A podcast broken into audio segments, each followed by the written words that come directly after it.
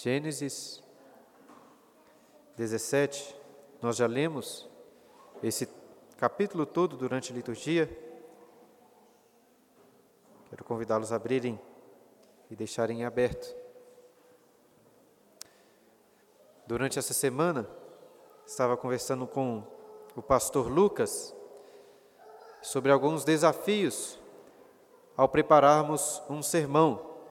E um dos desafios é o de determinar qual a porção, qual parte do texto bíblico para a pregação. E nem sempre é fácil fazer isso. No início dessa semana estava decidido a pregar todo o capítulo 17, pois apesar de serem aí 27 versículos, essa é uma cena completa, de forma que ao dividir o capítulo, iria acabar perdendo um pouco a noção de todo o capítulo. Mas no final das contas, eu decidi separar este capítulo. Durante a liturgia, nós lemos todo o capítulo, mas ainda assim, é, este sermão vai ficar um pouco, entre aspas, prejudicado, sem o restante do capítulo. Mas, por outro lado, nós vamos ganhar tempo para examinar este texto com mais calma. E hoje vamos então apenas até o versículo 8. Nós já lemos o texto, espero que vocês deixem suas Bíblias abertas e acompanhe com atenção a leitura e meditação desse texto. Vamos orar mais uma vez? Deus Santo, Tu és o Deus da aliança, que fez promessas grandiosas para nós em Cristo Jesus. O Senhor é o nosso Deus e nós somos Teus. Pedimos, ó Pai, que neste momento em que iremos meditar nessas promessas dessa aliança, possamos ter os nossos corações abertos para contemplar quão maravilhosas, quão maravilhosas e preciosas elas são. E sairmos daqui edificados, alegres e contentes por tão grande aliança, por tão grandes promessas que o Senhor fez a nós em Cristo. Amém. A maioria de nós aqui certamente já teve a experiência de assinar um contrato ou então fazer algum acordo de compra, para depois descobrir que os benefícios para nós naquele acordo são bem menores do que pareciam ser quando o vendedor queria fechar negócio.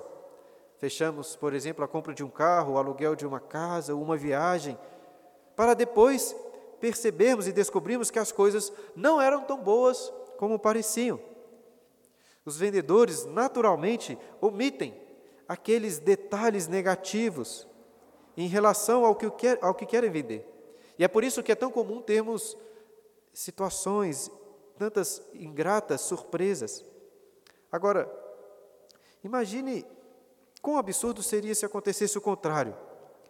Por exemplo, imagine que ao assinar o contrato de compra de uma casa, Descobri depois que o vendedor tinha omitido, não os detalhes negativos, mas omitido vários benefícios que você terá naquela casa. Acho que é praticamente impossível imaginar um vendedor dizendo assim: agora que você já assinou o contrato, vamos lá, para eu lhe mostrar vários outros benefícios que você ainda não sabia.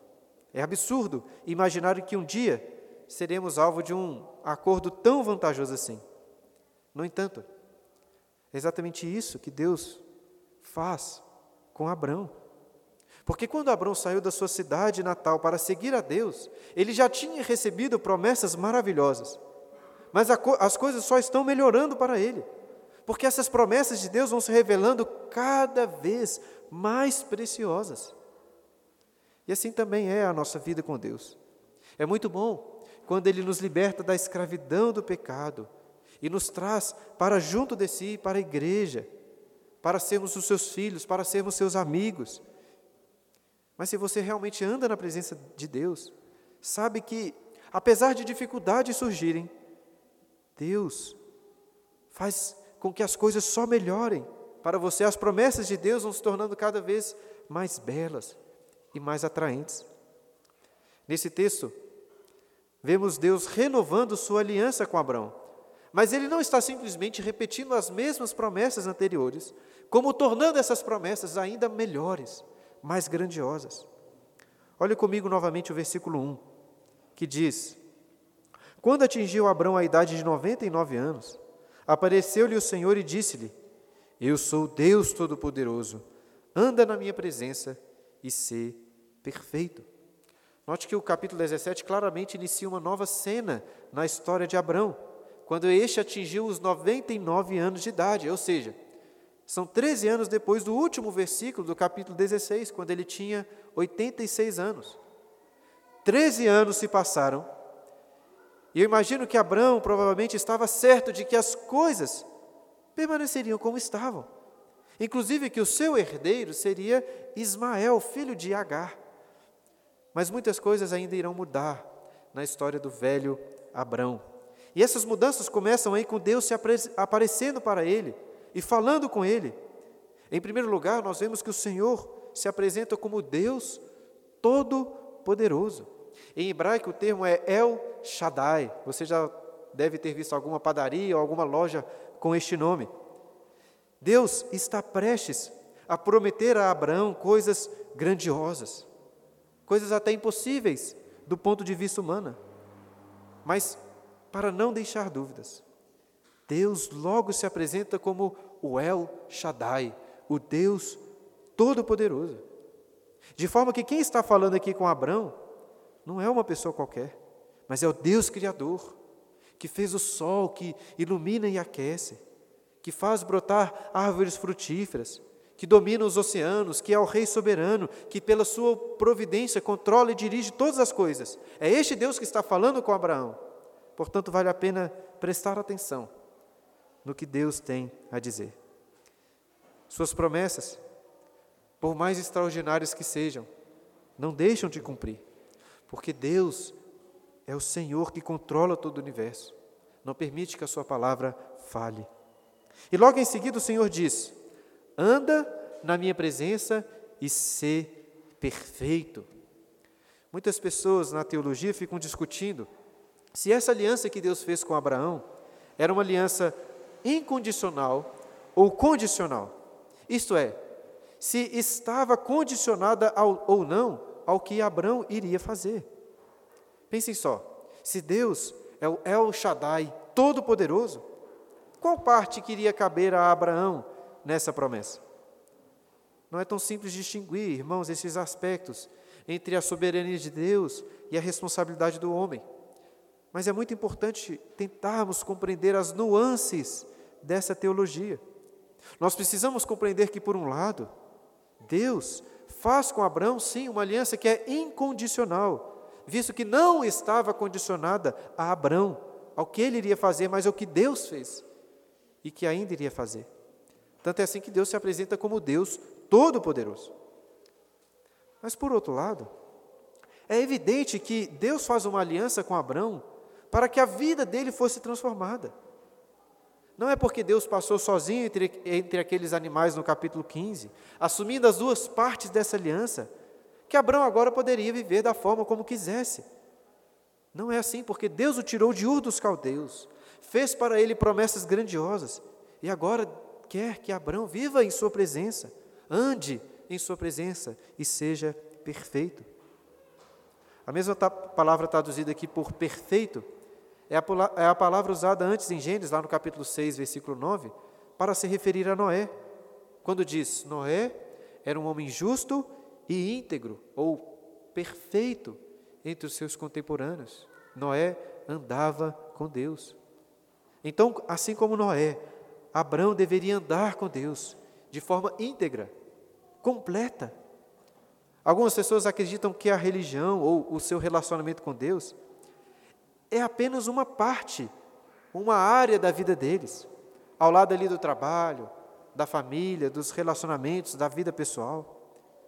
Mas, irmãos, viver perante Deus é andar diante da presença dEle de forma inteira, completa, considerando que todo o nosso tempo, todo o nosso dinheiro, todo o nosso esforço, enfim, todas as áreas da nossa vida devem servir ao Senhor, estar diante dEle de acordo com a Sua vontade. Os reformadores chamavam isso de viver corandel, uma expressão em latim que significa viver diante da face ou da presença de Deus. E não há melhor maneira de se viver. O Salmo de número 16 afirma que é na presença de Deus que encontramos delícias perpetuamente, a plenitude da alegria. Deus não tirou Abraão da miséria lá em Ur dos Caldeus, simplesmente para dar a ele grandes bênçãos e prosperidade. Deus o tirou de lá principalmente para que Abraão tivesse comunhão com Deus, andasse na sua presença e se tornasse um amigo de Deus, como por algumas vezes Abraão é chamado nas Escrituras. E este relacionamento entre Deus e Abraão se dá através de uma aliança, como temos aprendido, sobre a qual o Senhor passa a falar mais sobre ela nos versículos seguintes. Olha o versículo 2: Farei uma aliança entre mim e ti, e te multiplicarei extraordinariamente.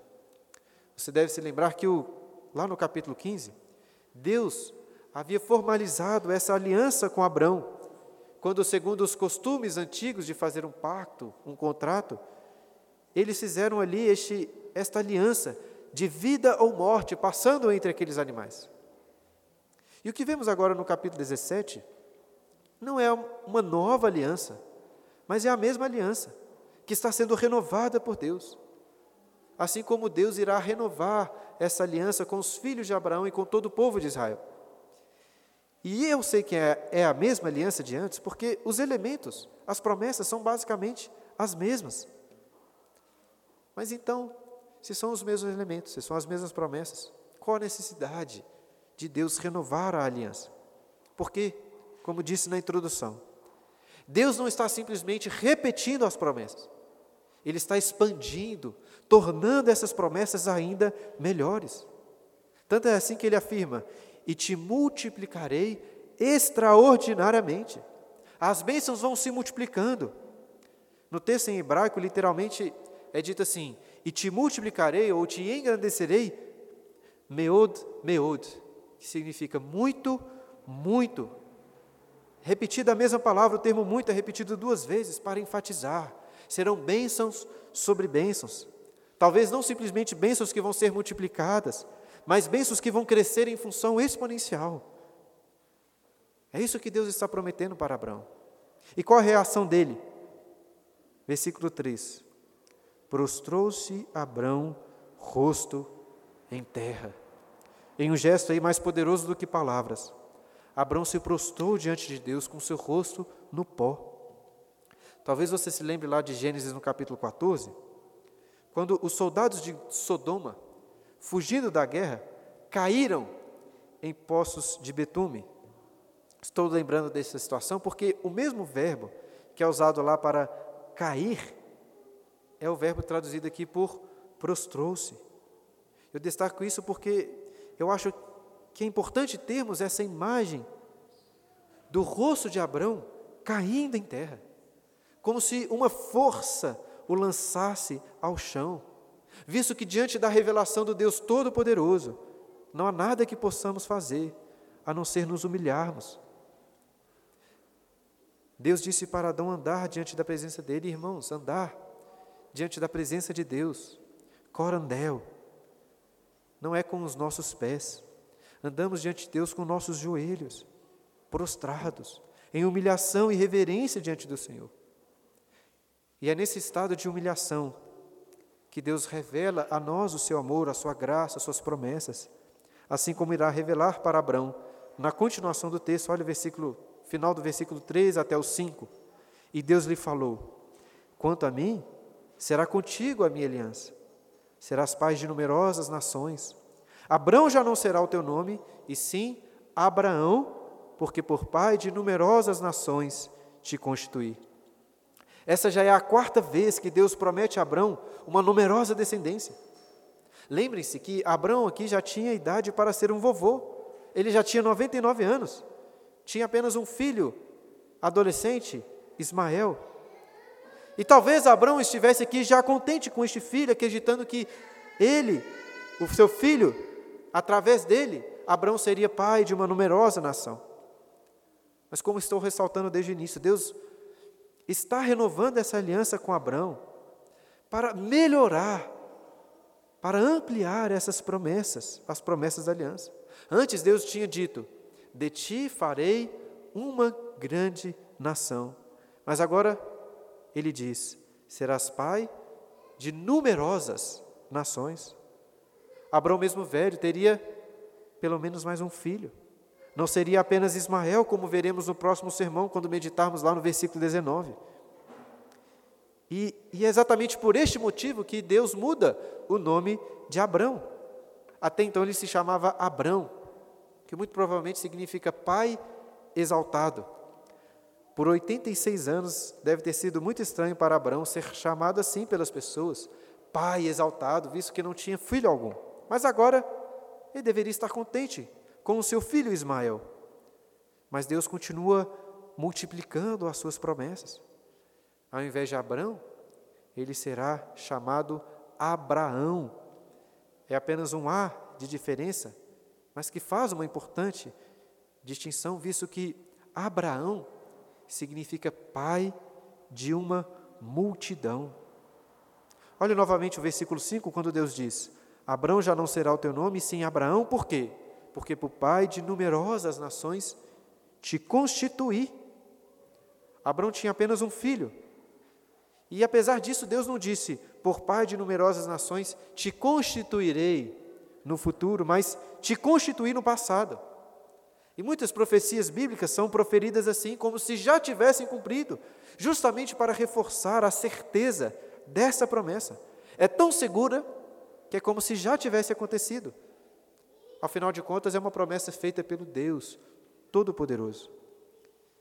E no próximo versículo, Deus repete basicamente a mesma promessa porém com alguns elementos distintos e muito importantes.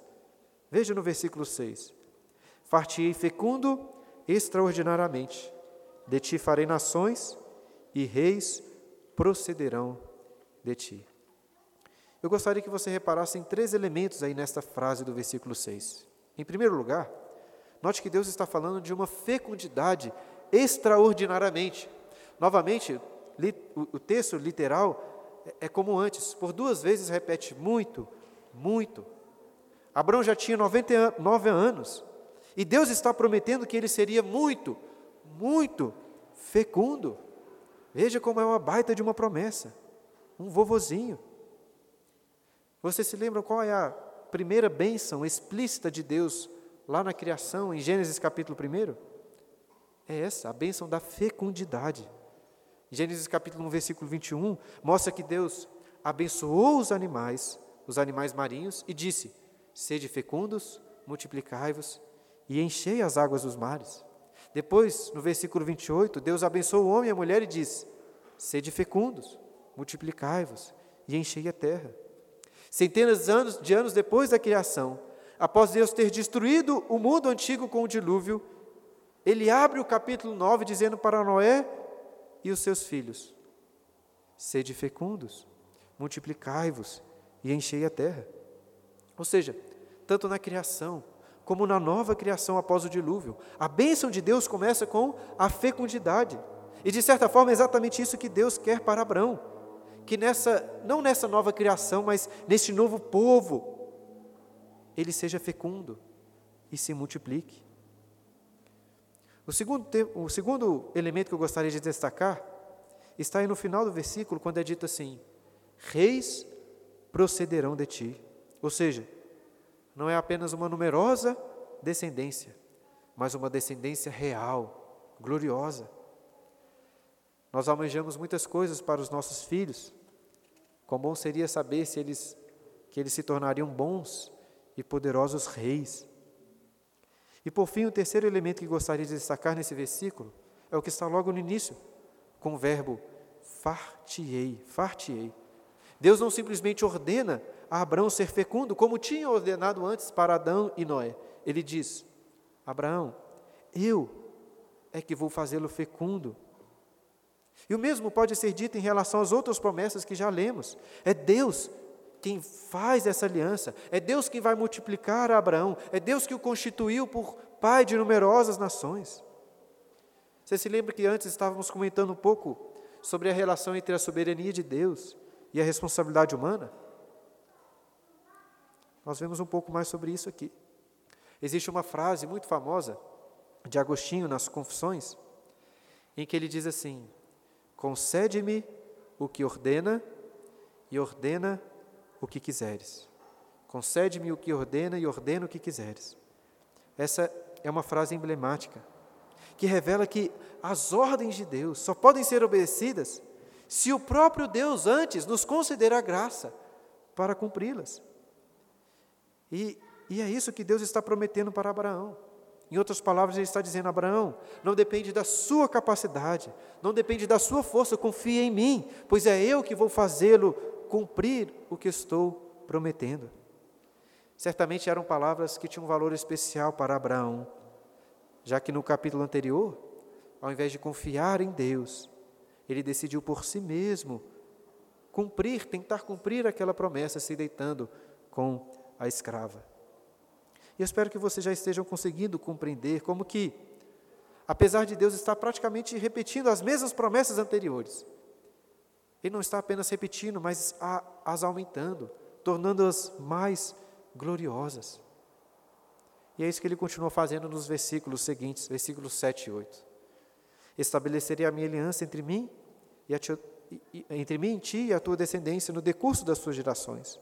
Aliança perpétua, para ser o teu Deus e da tua descendência. Dar-te-ei à tua descendência a terra das tuas peregrinações, toda a terra de Canaã em possessão perpétua, e serei o seu Deus. São promessas que já vimos anteriormente. Pela terceira vez seguida, o Senhor afirma que vai fazer uma aliança com Abraão neste texto. Eu destaquei anteriormente o fato que é, é Deus quem está realizando essa promessa, que está assegurando essa aliança. E agora eu, quero enfatizar novamente que Deus se refere a essa aliança como sendo a minha aliança, diz o Senhor. No versículo 7 ele diz: Estabelecerei a minha aliança. Assim como ele também falou sobre a minha aliança no versículo 4, e vai repetir no versículo 9, no versículo 10, 13, 14, 19 e 21 deste capítulo. No total, Deus se refere a essa aliança como a minha aliança por oito vezes neste capítulo. É claro, não podemos ignorar que Abraão possuía o seu papel nessa aliança. No versículo 1 nós vimos Deus dizendo para ele andar na sua presença, ser perfeito. Nos próximos versículos, se Deus nos permitir, veremos no próximo sermão, Deus diz que Abraão deveria circuncidar a si mesmo e aos homens da sua casa. Ainda assim, apesar de ele ter o seu papel, a aliança é de Deus, e é Deus quem determina todas as coisas. Nós não vemos aqui Abraão com uma voz, argumentando, opinando, votando. Ele apenas recebe e responde a essa aliança. E agora, neste versículo 7, diferente do que lemos no versículo 4, Deus diz que fará a sua aliança com Abraão, mas não somente com ele, como também com a sua descendência, no decurso das gerações. Se Deus permitir, no próximo sermão, sermão veremos que, como que eh, Deus institui um sinal para essa aliança, para ser guardado para, nas próximas gerações. E além disso, vocês já sabem que nessa aliança, Deus não prometeu apenas uma descendência, como prometeu uma terra para ser herdada por esta descendência. E é sobre essa terra que Deus volta a falar aí no versículo 8. Abraão, por enquanto, era apenas um peregrino na terra de Canaã, habitando em tendas. Mas Deus promete à sua descendência que iriam herdar toda a terra das suas peregrinações. Um destaque especial nos versículos 7 e 8, que provavelmente você deve ter notado, é que Deus fala de uma aliança perpétua e que a terra seria de possessão perpétua. Eu sei que aqui na igreja alguns irmãos já leram aquela trilogia das crônicas de Olã, e por isso devem saber que Olã, em hebraico, significa eternidade. E o termo traduzido aqui por perpétua é o termo Olã, eu sei que são palavras sinônimas, mas eu prefiro destacar que esta é uma aliança eterna, sem fim. E ainda nesses versículos, por último, quero destacar um elemento muito precioso. Na verdade, acho que é o elemento mais precioso de todos que encontramos nessas promessas. Deixei a melhor parte para o final. Será que você consegue descobrir sobre o que estou me referindo? No final do versículo 7, Deus diz que fará essa aliança para ser o Deus de Abraão e da sua descendência. E, novamente, no final do versículo 8, ele reafirma: E serei o seu Deus. Esse é o coração da aliança que Deus faz, que Deus faz com Abraão. Eu serei o seu Deus e você será o meu povo. Repita aquilo que disse no início. Deus não tirou Abraão da miséria de Ur dos caldeus simplesmente para dar a ele grande prosperidade, numerosa descendência e uma terra que mana leite e mel. O Senhor o tirou de lá principalmente para que Abraão tivesse comunhão com Deus, se tornasse um amigo de Deus. E essa promessa aqui é estendida para a sua descendência, visto que da mesma forma, Deus não libertou os descendentes de Abraão do Egito, da escravidão do Egito, simplesmente para conceder a eles grande prosperidade, dar a eles mu muitas bênçãos e uma terra que mana leite e mel. Deus os tirou de lá do Egito e os trouxe para a sua presença no Sinai, onde disse para todos ouvirem, lá em Êxodo capítulo 19, versículo 16: Vocês serão a minha propriedade exclusiva de entre todos os povos, a minha nação santa, o meu reino de sacerdotes. Depois, Deus mandou Moisés construir um tabernáculo para que Deus habitasse no meio deles. Lá em Levítico capítulo 26, versículo 12, ele diz: Andarei entre vós e serei o vosso Deus, e vós sereis o meu povo. Não sei se você consegue compreender quão maravilhosa é essa promessa que Deus está fazendo.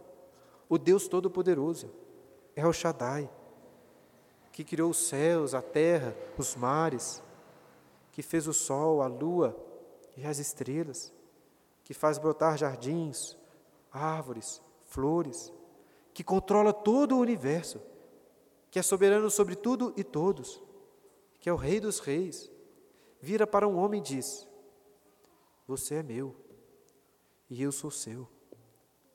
De forma que toda onipotência, toda onipresença, toda onisciência de Deus estão engajadas em todo o tempo para o seu bem. É claro que você não é o centro do amor de Deus, porque Ele faz tudo com o propósito principal de glorificar o seu próprio nome. Ainda assim, como deve ser bom ser alvo deste propósito, deste amor glorioso. E é isso que Deus está prometendo para Abraão e para os seus descendentes. Na introdução, eu disse que é muito difícil imaginar a situação de nós assinarmos um contrato de compra para depois descobrir que o vendedor ainda tinha muitos outros benefícios para nos apresentar benefícios que não tinha falado antes. E agora eu espero que após a exposição desses versículos vocês tenham conseguido compreender que é isso que Deus faz com Abraão. Deus renova a sua aliança com ele, não simplesmente para repetir as mesmas promessas, mas para mostrar que elas são melhores, mais gloriosas. Dessa forma, uma questão que eu gostaria de examinar com vocês é: será que as promessas dessa aliança continuaram e continuam ainda melhorando, se tornando mais gloriosas? E a resposta é sim. Elas continuaram se expandindo com os israelitas, mas não apenas para com eles. Eu quero mostrar para vocês como elas continuam melhorando e vão ainda melhorar. Lá no começo do capítulo, Deus muda o nome de Abraão para Abraão, prometendo que ele seria fecundo, pai de numerosas nações. E de fato, Abraão se tornou posteriormente o pai de diferentes nações. Obviamente, através de Isaac, Abraão se tornou o pai de Jacó e de todo o povo, de toda a nação de Israel. Mas além de pai de Israel, através de Isaac, Abraão se tornou pai de Esaú e da outra nação dos Edomitas. E claro, como veremos também depois melhor no versículo 20, através do seu outro filho Ismael, ele se tornou pai de doze príncipes e de toda a nação dos ismaelitas. No mínimo, então, Abraão se tornaria pai de três grandes nações. Agora, dificilmente alguém diria que três se encaixa aí nessa promessa de numerosas nações. Mas, como eu tenho dito, as promessas vão só melhorando. O, texto, o, o termo hebraico para se referir a nações é o termo goim, que em, em todo o Antigo Testamento muitas vezes é usado para se referir aos gentios. Isso é muito importante, porque com a vinda de Cristo, Deus irá revelar que essa promessa aqui, que Abraão seria pai de numerosas nações, se cumpre com os gentios. Pois, como o apóstolo Paulo diz em Gálatas capítulo 3, versículo 7, são os da fé que são filhos de Abraão. Ou seja, pela fé, Abraão se tornou pai, não simplesmente de numerosas nações, mas pai de pessoas de todas as nações, tribos e povos e línguas. Ele se tornou pai dos israelitas, mas também dos americanos, dos angolanos, dos indianos, dos japoneses, de todos os povos, inclusive de nós brasileiros, juntamente com todos os que creem em Jesus. E além de prometer que Abraão seria pai de numerosas nações, ele prometeu que reis procederiam dele. Os filhos de Ismael foram príncipes, como vemos lá no versículo 20.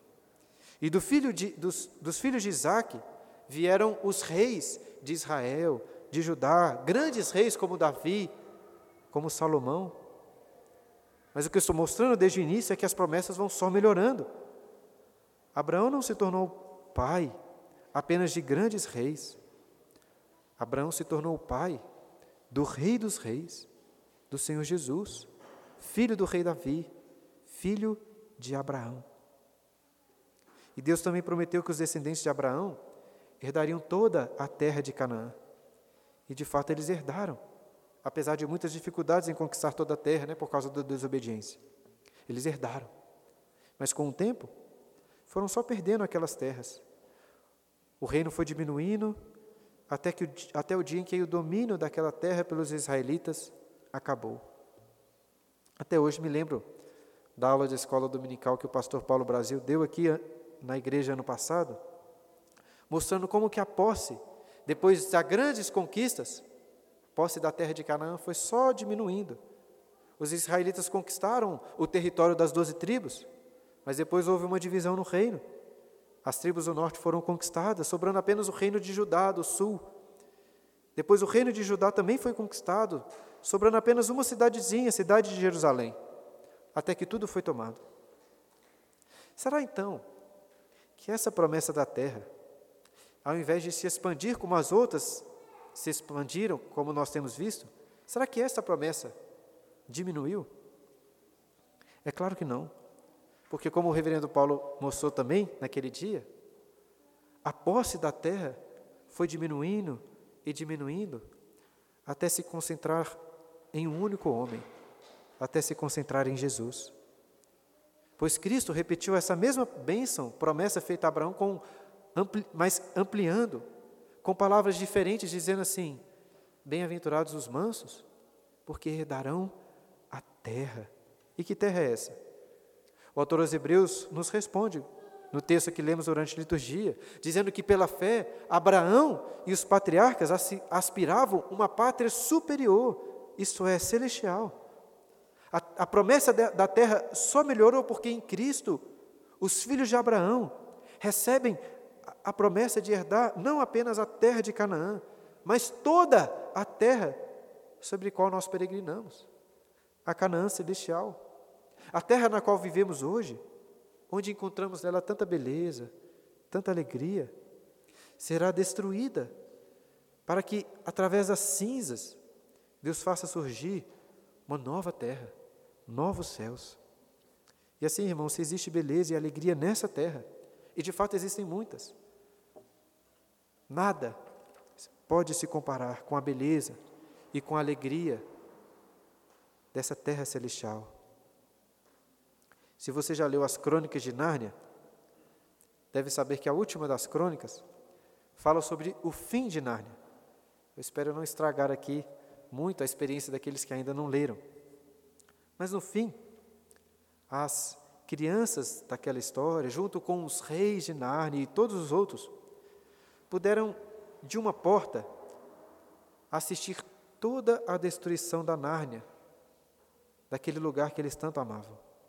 No entanto, logo depois de, daquilo ter sido destruído, eles perceberam que o lugar onde estavam era muito parecido com Nárnia, com a Nárnia que tinha sido, sido destruída. Cada rocha, cada flor, cada pedacinho de terra era como antes. Só que tudo melhor, mais vivo, mais belo.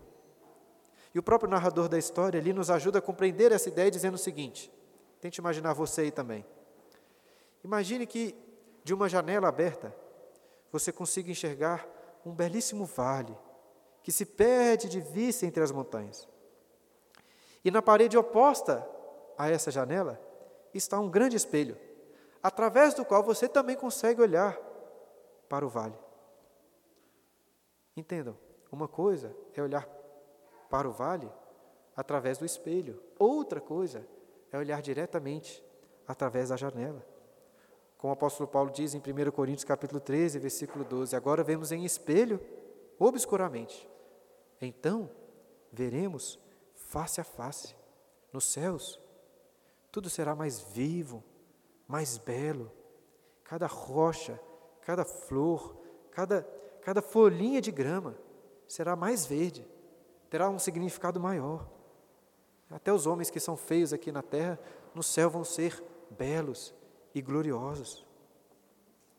E na, nas crônicas de Nárnia, é o unicórnio precioso que melhor descreve a beleza daquele lugar, quando ele diz: Finalmente voltei para casa.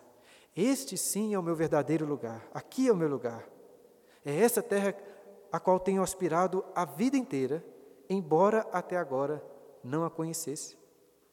Ele continua: a razão por que amávamos a antiga Nárnia é que ela às vezes se parecia um pouquinho com isso aqui. Essa é esperança que nós temos de novos céus e nova terra.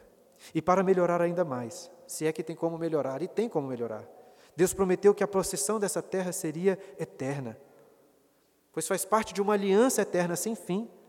Os israelitas perderam a terra de Canaã, mas nós não precisamos ficar preocupados com isso, porque a terra que nós herdamos em Cristo é eterna e ninguém pode nos tirar de lá, porque fazemos parte de uma aliança que não tem fim. É muito difícil imaginar uma aliança que não tem fim, porque todos os acordos, né, os contatos que fazemos nessa terra, uma hora ou outra, eles se desfazem. Pensem só, a aliança mais importante que podemos fazer aqui é essa aliança, a aliança do casamento. Mas esta não é eterna. Eu até acho muito difícil entender isso, porque eu não consigo mais imaginar na minha vida sem a Clara, minha esposa. Mas é isso que o Senhor Jesus nos ensinou, que nos céus não nos daremos em casamento. E até por isso que quando fazemos os votos de casamento, dizemos assim: até que a morte nos separe. Eu amo muito a Clara, mas eu sei que essa aliança irá se encerrar quando um de nós morrer. Mas a aliança que Deus faz com Abraão é eterna. E ela se cumpre em Jesus. Como disse o pastor John Piper, se o casamento pode ser comparado com uma bela sinfonia, na eternidade, essa melodia do casamento será transposta para um tom infinitamente melhor, mais belo, mais harmônico, pois será a sinfonia do casamento entre Cristo e a sua igreja. Para a conclusão, irmãos, deixei a melhor parte dessas promessas. A melhor promessa dessa aliança é: Eu serei o seu Deus, o Deus da sua descendência, e vocês serão meus. Porque de tudo, Deus é a maior de todas as promessas. Ele não apenas nos dá coisas, bênçãos, terra, ele se dá a nós se torna o nosso Deus. Em Cristo, Ele nos tira da escravidão, nos limpa dos pecados, nos justifica e nos adota como filhos, herdeiros juntamente com Jesus, o seu Filho unigênito. Nós agora somos dele, somos da sua família, moramos na sua casa. E para que pudéssemos nos tornar filhos, Jesus, o Filho, foi esmagado naquela cruz e clamou assim: Deus meu, Deus meu, por que me desamparaste? Mas nós nunca poderemos dizer isso. Por que me desamparaste? Porque o Senhor é o Shaddai, é o nosso Deus. E nós somos dele. E nada pode nos separar do seu amor. O que fazer então, irmãos, diante dessas promessas tão preciosas e grandiosas? Não temos o que fazer, a não ser cair o nosso rosto em terra, como fez Abraão, em louvor, gratidão e adoração ao nosso Deus.